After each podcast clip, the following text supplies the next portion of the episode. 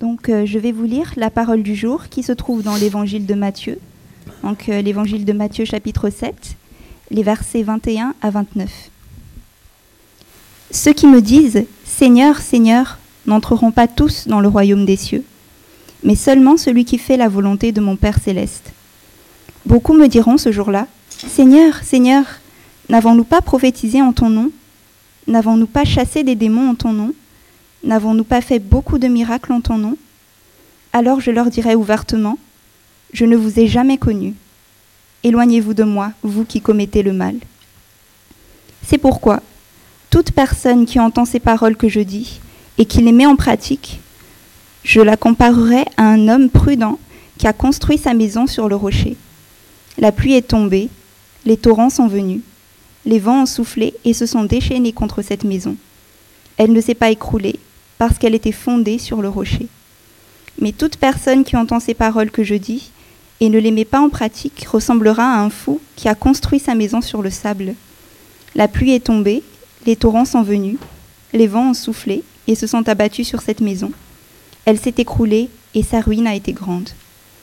Quand Jésus eut fini de prononcer ces paroles, les foules restèrent frappées par son enseignement, car il enseignait avec autorité et non comme les spécialistes de la loi. Jusqu'ici la parole de Dieu. Amen. Merci. Euh, alors, si vous nous rejoignez pour la première fois aujourd'hui, euh, vous êtes un peu mal tombé. Dans, le sens où, euh, depuis le mois de septembre, depuis début septembre, on fait toute une série sur le sermon sur la montagne que Jésus donne dans Matthieu 5 jusqu'au chapitre 7. et aujourd'hui, on est arrivé à la fin.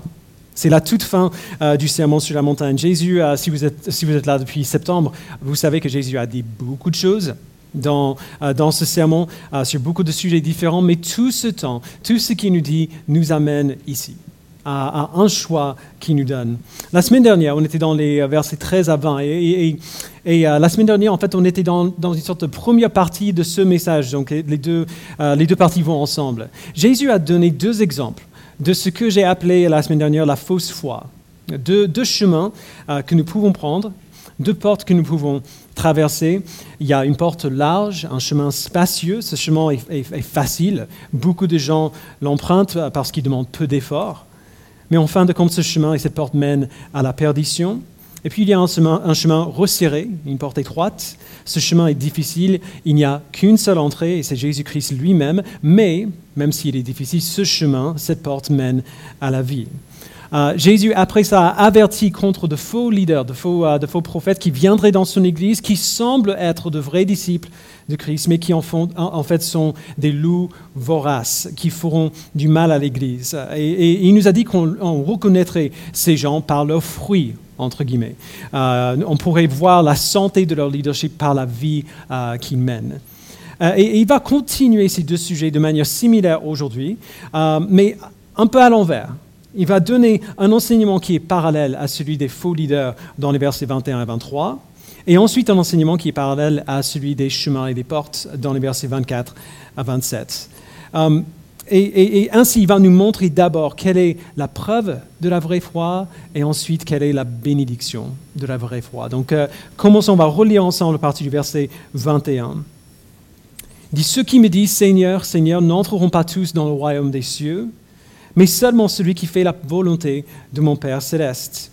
Beaucoup me diront ce jour-là, alors ce jour-là, euh, c'est le jour du jugement, où nous nous trouverons devant Dieu pour être jugés. Beaucoup me diront ce jour-là, Seigneur, Seigneur, n'avons-nous pas prophétisé en ton nom? N'avons-nous pas chassé des démons en ton nom?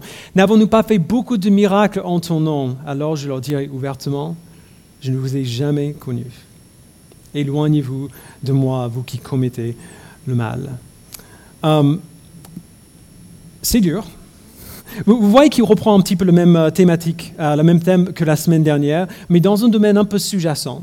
maintenant, il ne, parle pas, il ne parle plus du leadership, mais de la puissance spirituelle, qui est finalement pour nous tous si nous avons reçu la foi en Christ. ou pour le dire autrement, quand il a parlé des loups habillés en vêtements de brebis, il nous aidait à identifier des dangers, des points de danger dans les autres. Maintenant, il nous place devant le miroir pour identifier des signes de danger en nous-mêmes. Et la première chose qui nous fait peur euh, ici, c'est que dans les exemples qu'il donne, on imagine souvent que ce type de puissance surnaturelle doit forcément venir de Dieu.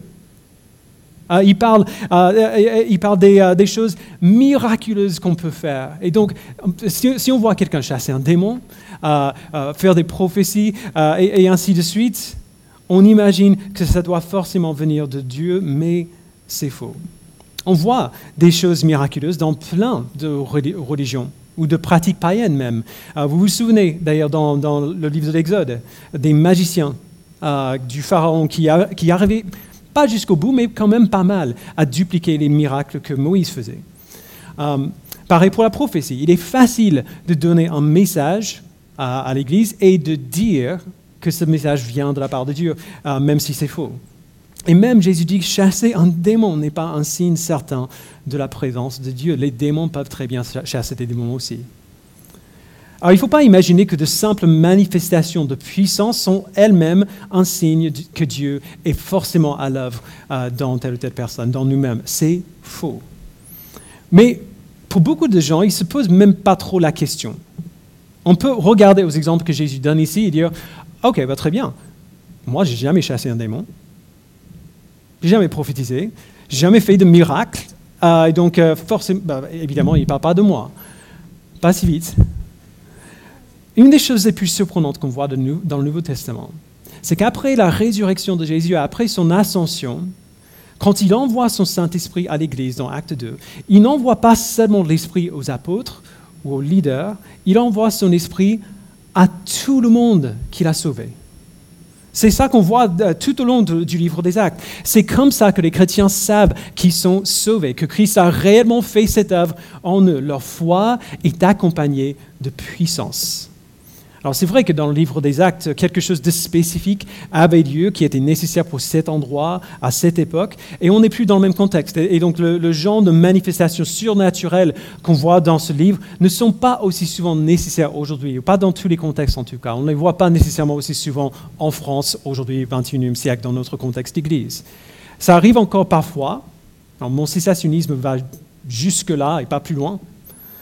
Euh, mais en tout cas, ces manifestations ne sont pas la norme pour la vie chrétienne. Et je crois que c'est ça qu'on voit dans toutes les lettres de, Paul et de Pierre et de Jacques euh, et, ainsi, ainsi de suite après. Mais si vous avez reçu la foi en Christ, votre foi sera aussi et nécessairement accompagnée de puissance. Le fait qu'on ne voit pas autant de miracles dans notre milieu aujourd'hui ne veut pas dire que votre foi peut être euh, divorcée de la puissance du Saint-Esprit. C'est nécessaire. Même dans le Nouveau Testament, les miracles comme chasser des démons, guérir euh, les malades, ne sont pas les seules œuvres de puissance qu'on voit l'Esprit faire. Bien au contraire.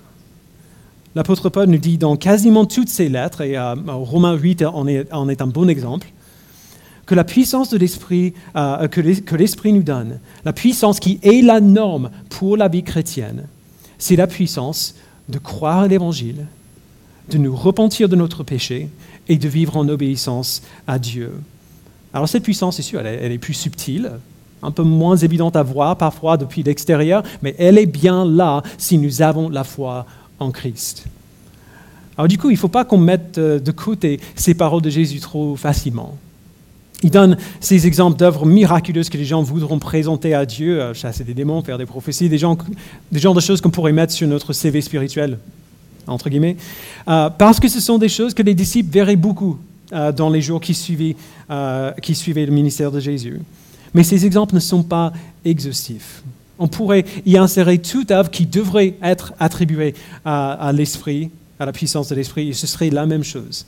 Donc, si Jésus venait physiquement dans cette église aujourd'hui et donnait ce même enseignement, Jésus était là et prêchait le sermon sur la montagne à nous aujourd'hui dans notre église, et, s'il voulait l'appliquer à notre contexte, il pourrait dire quelque chose comme, par exemple, beaucoup me diront ce jour-là, Seigneur, Seigneur, n'avons-nous pas partagé l'évangile avec beaucoup de personnes pour qu'ils viennent à la foi en Christ?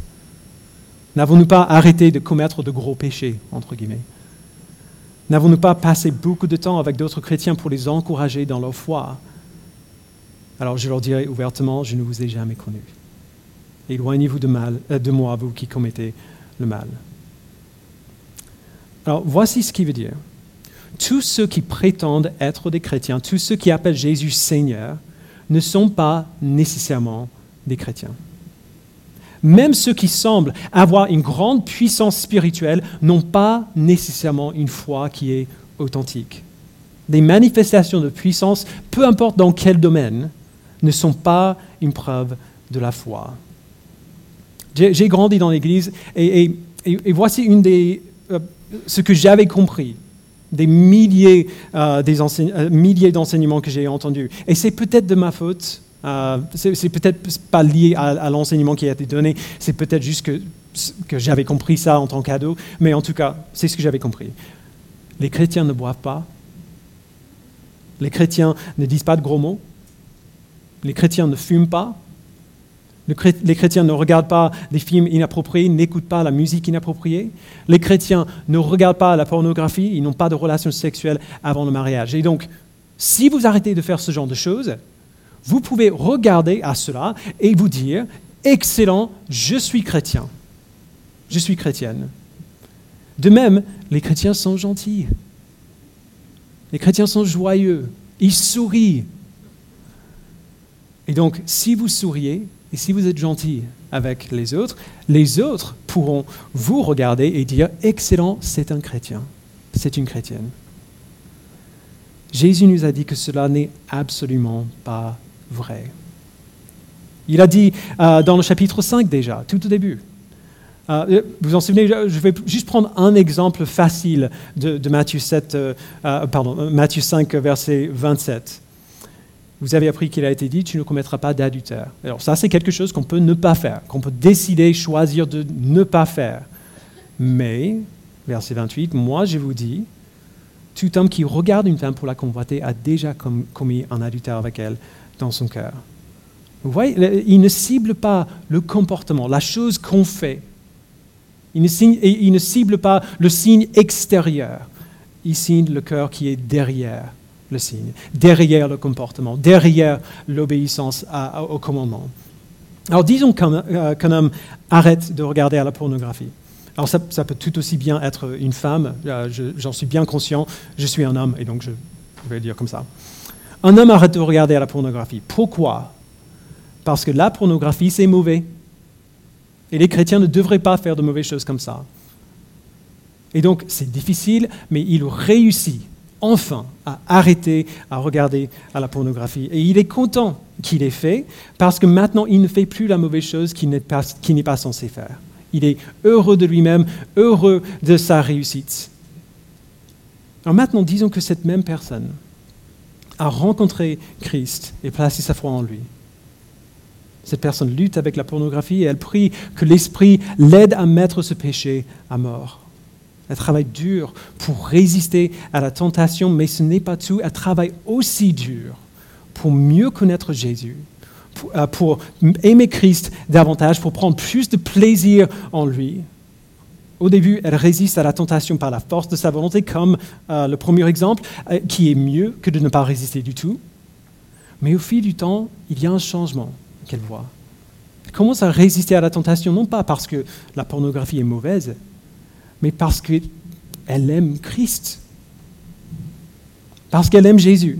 Elle, aime Jésus plus que le péché qu'elle aimait avant. Elle ne veut pas euh, commettre un adultère dans son cœur parce que son cœur appartient à Christ et non pas au péché. Et donc elle résiste non pas par obligation mais par amour pour Christ. Et au fil du temps, cette tentation devient de plus en plus facile à gérer. Elle pense de moins en moins à sa lutte, à, la lutte qu'elle mène, et de plus en plus à la joie qu'elle trouve en Christ lorsque le péché sexuel n'aveugle plus sa vision de, de sa gloire. Vous voyez la différence? Dans le premier cas, c'est la simple volonté qui est mise en œuvre pour changer un comportement. N'importe qui peut faire ça. N'importe qui peut le faire. Dans le deuxième cas, c'est un cœur transformé par l'Esprit Saint qui nous donne de nouveaux désirs, qui fait qu'on aime Christ plus que le péché.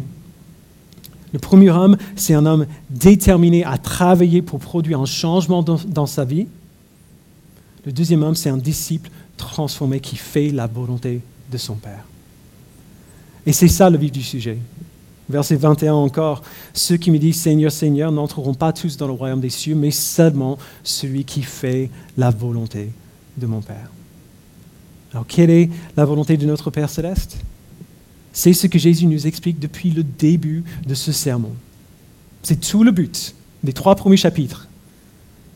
Sa volonté n'est pas qu'on obéisse à ses commandements pour qu'il nous aime ou parce qu'on veut, se voir comme de bons chrétiens. Sa volonté, c'est que nous obéissions à ses commandements parce que nous sommes heureux en lui et nous voulons rien dans notre vie qui nous empêche de trouver notre trésor en lui et en sa gloire. C'est ça la puissance de l'Esprit qui agit en nous et celle à qui Dieu, euh, euh, en ceux et celle à qui Dieu donne la foi. Tous ceux qui appellent Jésus Seigneur ne se soumettent pas nécessairement à sa seigneurie. Tous ceux qui font les choses que font les chrétiens n'ont pas nécessairement des cœurs transformés. Tous ceux qui font comme les chrétiens n'entreront pas nécessairement dans le royaume des cieux, seulement ceux qui font la volonté de notre Père céleste.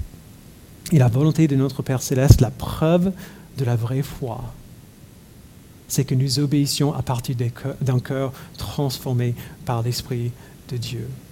Non pas parce que les chrétiens font comme ça et j'ai envie d'être comme ça, non pas pour que Dieu m'aime, mais parce que je sais que Dieu m'aime, je sais qu'il m'a sauvé et je ne veux plus être qui j'étais avant.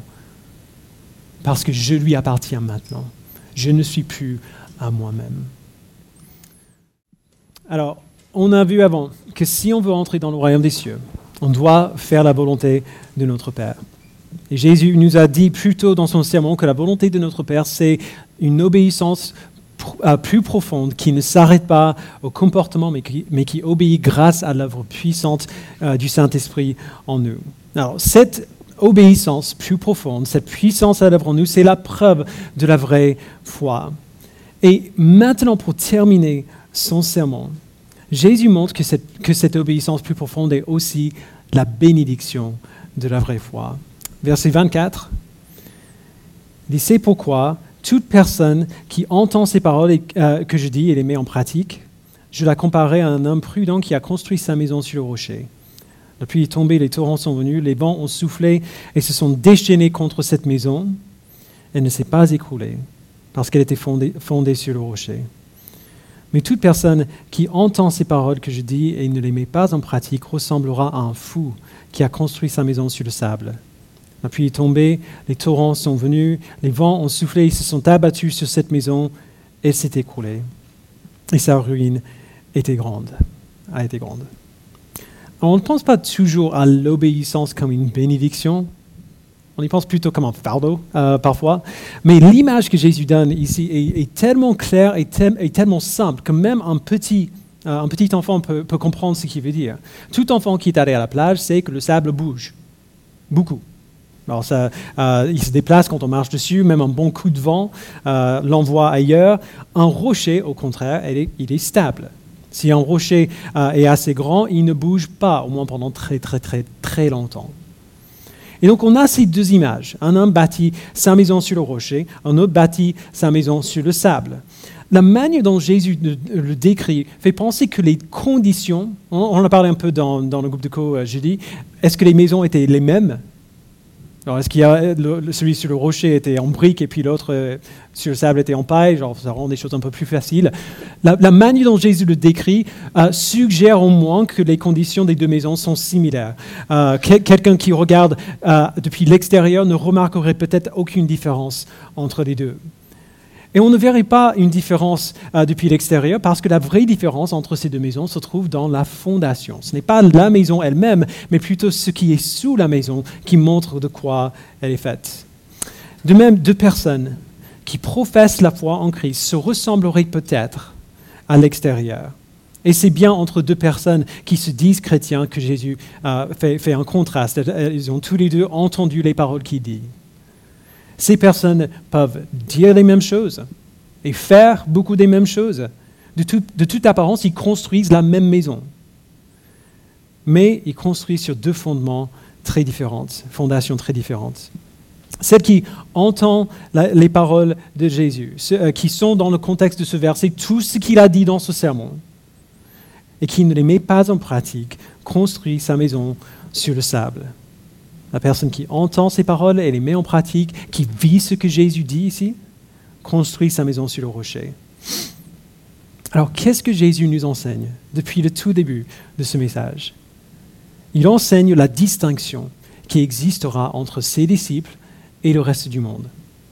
C'est une distinction euh, qui ne se contente pas des choses extérieures, mais qui va, euh, qui va atteindre le cœur, qui va pousser ses disciples à pas seulement obéir à une liste de règles, mais à comprendre et à aimer pourquoi ces règles sont là, pourquoi ces règles sont bonnes, et à prendre leurs décisions sur la base de cette compréhension de la loi, de cet amour pour la loi. La distinction ne se trouve pas seulement dans ce qu'ils font, mais dans le trésor qu'ils ont, il a dit au, chapitre 6. Non pas un trésor euh, qui s'amasse pour eux-mêmes sur la terre, des choses qui sont là aujourd'hui et qui sont parties demain, mais un trésor qui s'amasse dans le ciel où rien ne peut l'enlever ou le détruire. Pour le dire autrement, on, peut, prouve la légitimité de notre foi. On construit notre maison sur le rocher non pas par ce que nous disons ou ce que nous professons ou même ce que nous faisons, mais par pourquoi et comment nous faisons ces choses. Pourquoi et comment nous disons ces choses. Pourquoi et comment nous professons ces choses.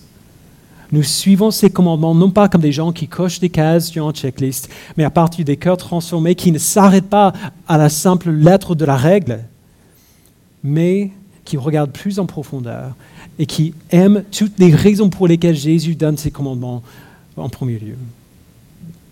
Ça, c'est très différent de la manière dont, beaucoup de chrétiens aujourd'hui obéissent.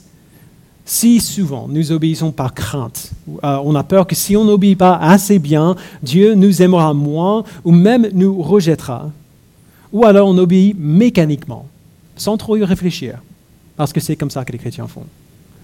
Alors, il, y a, il faut dire qu'il y a un peu de mérite dans, les deux, euh, dans, ces deux attitudes. On devrait avoir une, saine crainte de Dieu, une saine crainte du jugement. Comme, euh, Jésus dit un peu plus tard dans Matthieu 10, 28, ne redoutez pas ceux qui tuent le corps, mais qui ne euh, peuvent pas tuer l'âme. Redoutez plutôt celui qui peut faire périr l'âme et le corps en enfer. Donc ça, c'est un des moyens dont Dieu nous aide à rester sur le bon chemin, comme un parent qui va dire à son enfant de ne pas toucher au four parce qu'il risque de se faire brûler. Et contrairement à ce qu'on dit, souvent, il y a aussi de la valeur dans l'obéissance mécanique. C'est-à-dire euh, l'obéissance qu'on fait non pas parce qu'on veut le faire, non pas parce qu'on veut obéir, mais parce qu'on sait que c'est ça qu'on devrait faire. Même l'obéissance mécanique est meilleure qu'aucune obéissance du tout. Euh, l'obéissance mécanique nous aide quand même à former des habitudes qui, nous donnera le cadre nécessaire pour aller en plus de profondeur la discipline qu'il nous faut pour ne pas passer tout notre temps à, nous bagarrer avec nous-mêmes pour faire ce qu'il faut, mais pour pouvoir commencer maintenant à réfléchir à pourquoi on fait ces choses. Mais si l'obéissance mécanique est tout ce qu'on a, si l'obéissance par crainte est tout ce qu'on a, ça ne marchera pas sur la durée. Si l'obéissance mécanique ou euh, l'obéissance par crainte est tout ce que vous avez, vous deviendrez peut-être un chrétien exemplaire. Mais vous serez un chrétien exemplaire avec le cœur d'un païen, sans aucune différence intérieure, aucune distinction intérieure. Et voilà une des raisons pour lesquelles certains d'entre vous, vous, euh, vous êtes si tellement frustré dans votre vie chrétienne. Pourquoi l'obéissance euh, est une si grande lutte? Pourquoi vous tombez de manière vraiment épique à chaque fois qu'il y a une épreuve? Et puis vous devez vous relever, enlever la poussière de, euh, vos genoux et recommencer à grimper en haut de la colline et vous, vous êtes juste épuisé de l'effort que ça demande. Est-ce que c'est vraiment surprenant? Jésus a dit que si on entend tout ce qu'il a dit euh, dans ce sermon sur l'obéissance profonde à laquelle il nous appelle et on ne met pas cela en pratique, on est comme un fou qui a construit sa maison sur le sable. La pluie est tombée, les torrents sont venus, les vents ont soufflé et se sont abattus sur cette maison. Elle s'est écroulée. C'est normal qu'on tombe quand on ne met pas en pratique ce qu'il dit. C'est normal qu'on a du mal à vivre la vie chrétienne si on ne met pas en pratique euh, ce que Jésus nous dit. C'est normal que notre vie chrétienne ait une si grande lutte si on n'obéit pas à ce qu'il dit. Ce n'est pas surprenant que nos vies chrétiennes, que nos vies chrétiennes nous semblent parfois comme un cycle infernal de frustration et de désillusionnement si on ne prend pas Christ au sérieux quand il dit que pourquoi on obéit et comment on obéit sont tout aussi importants que le commandement lui-même. Si nous voulons que notre obéissance ne s'écroule pas dans l'orage, il ne suffit pas de faire, euh, de, faire les bonnes choses. On doit aussi les faire pour, pour la bonne raison. Obéir parce qu'on a rencontré notre Créateur, parce qu'on aime notre Sauveur, parce qu'on a trouvé notre trésor en lui et parce qu'il nous a donné la tâche glorieuse d'être sel et lumière dans ce monde.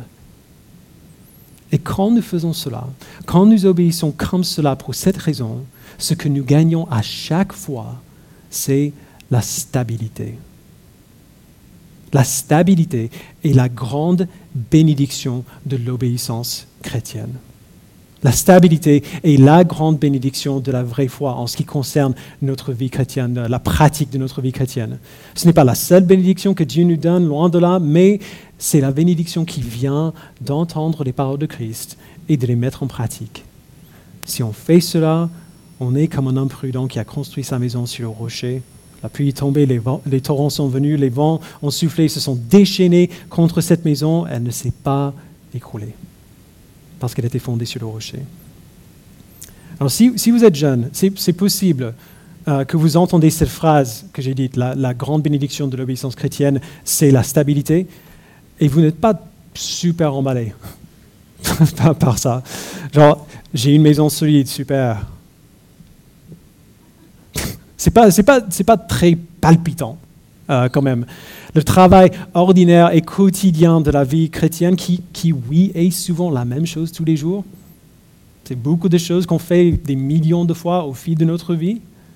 Ça, semble, ça peut sembler euh, assez ennuyeux. Je, comprends cela. J'ai 40 ans, euh, donc je ne suis pas vraiment vieux, mais, pas, mais plus vraiment jeune non plus.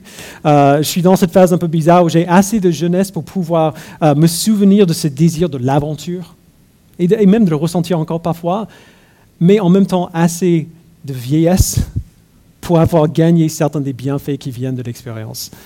Euh, et donc je comprends pourquoi ça peut, ça peut être décevant d'entendre que la grande bénédiction de l'obéissance chrétienne, c'est la stabilité.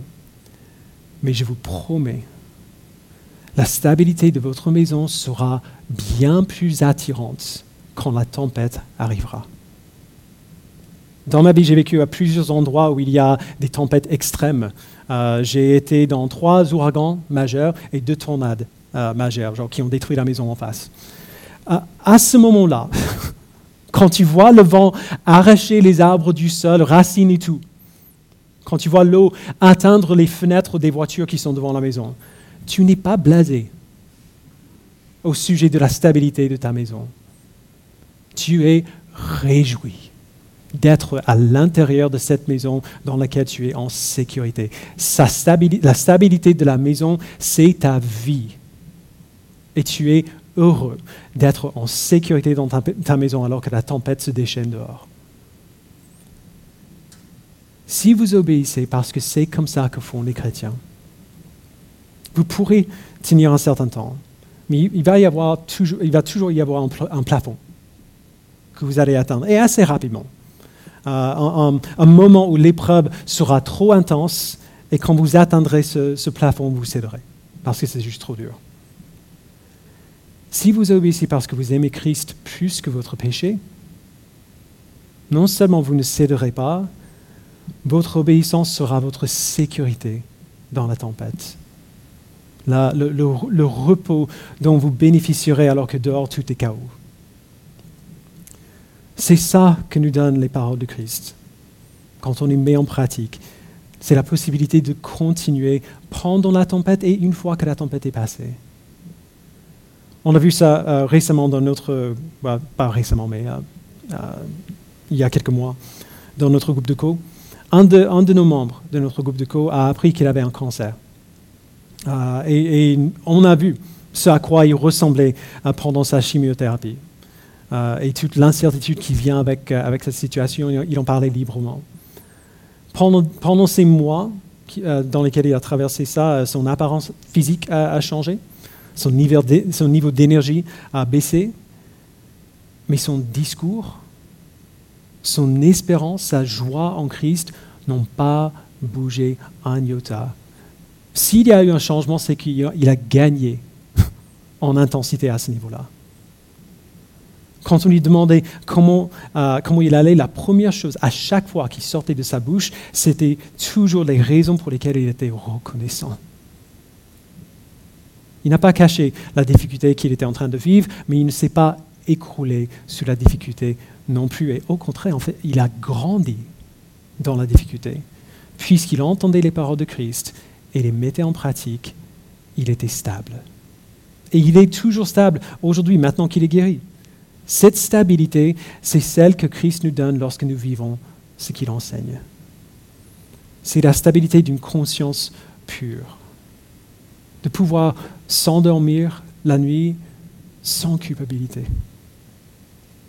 C'est la stabilité de la récompense promise, la connaissance que, tous ces petits moments d'obéissance euh, qui semblent insignifiants chaque, fois, chaque pas qu'on prend pour euh, mieux connaître Christ et pour plus aimer Christ amasse pour nous des trésors dans le ciel. C'est la stabilité de voir la preuve de notre foi, euh, de, me souvenir de ce que j'étais il y a 20 ans avant que Christ me trouve, et de voir qui je suis maintenant, et de voir clairement qu'une euh, une différence qui est tellement radicale qu'il n'y ait aucune, aucune autre explication possible, sinon que l'Esprit de Dieu a fait une œuvre de puissance en moi. J'arrive pas à l'expliquer autrement. C'est la stabilité de savoir qu'on fait exactement ce pourquoi on est créé. Ce pourquoi on existe, peu importe, dans quelle, euh, peu importe quelle carrière ou profession on a, quelle famille on a, où on habite. La vraie foi nous donne des yeux pour voir notre Sauveur Voir Christ clairement nous pousse à une obéissance plus profonde que la simple lettre de la loi. Et l'obéissance plus profonde nous rend stable. Elle nous donne la stabilité de nous mettre au travail difficile de vivre pour Christ, qui, qui en réalité est beaucoup plus facile que de vivre sans lui, avec joie et sans crainte. Alors Matthieu termine sa rédaction du Sermon sur la montagne avec un petit coda à, deux versets. Verset 28, il dit Quand Jésus finit de prononcer ces paroles, les foules restèrent frappées par son enseignement, car il enseignait avec autorité et non comme leur spécialiste de la loi. Alors nous savons, si nous avons lu les évangiles, que les spécialistes de la loi, qui étaient les chefs religieux euh, de l'époque, ils pouvaient être autoritaires, parce que c'est eux qui enseignaient la loi. Euh, au peuple, euh, la loi que Dieu avait lui-même donnée à Moïse après l'exode d'Égypte. Mais on voit à de, multiples occasions dans les évangiles que même s'ils pouvaient être autoritaires, ils manquaient d'autorité. C'est facile d'enseigner et d'appliquer des règles. Il faut un autre type de leader quand même pour enseigner aux gens pourquoi les règles sont bonnes, pour les, faire aimer les règles qui sont là et désirer les suivre.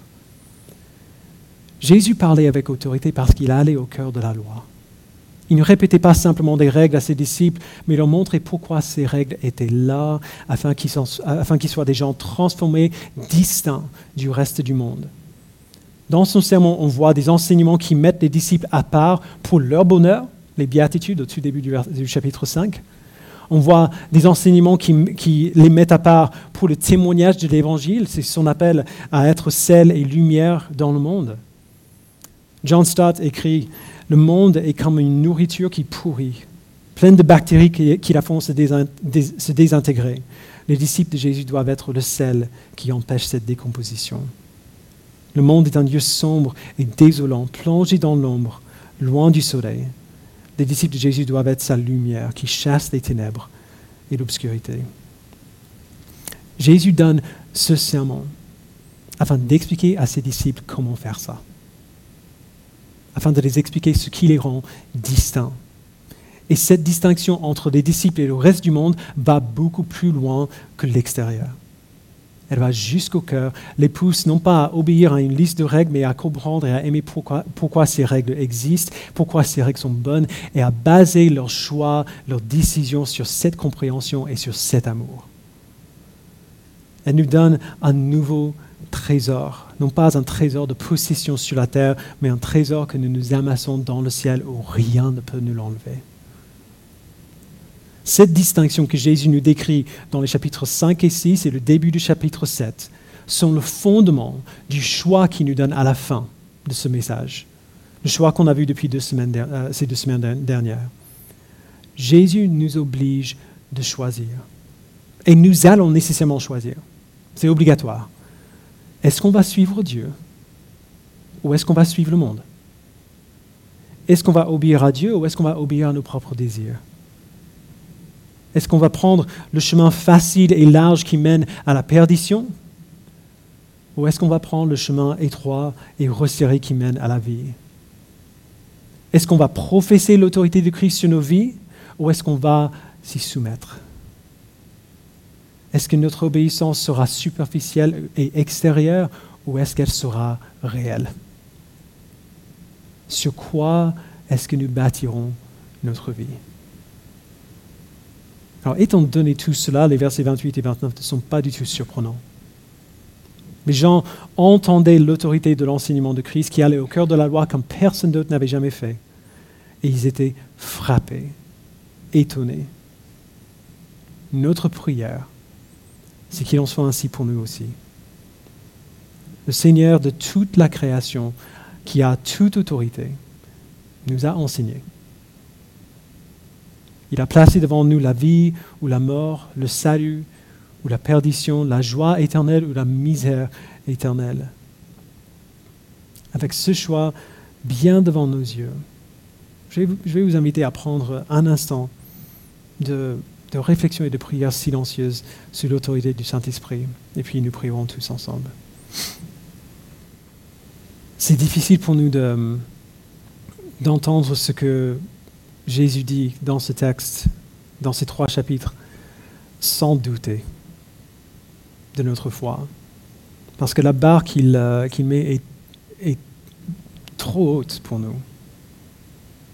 Nous ne pouvons pas obéir de cette manière tout seul. Nous, voyons dans notre vie euh, tous, les, euh, tous les moments, tous les moyens dont nous avons essayé d'obéir par nos propres forces ou d'obéir à la simple lettre de la loi et, avons échoué. Et nous disons que, en gros, s'il faut aller encore plus loin que ça, je ne vois pas comment c'est possible.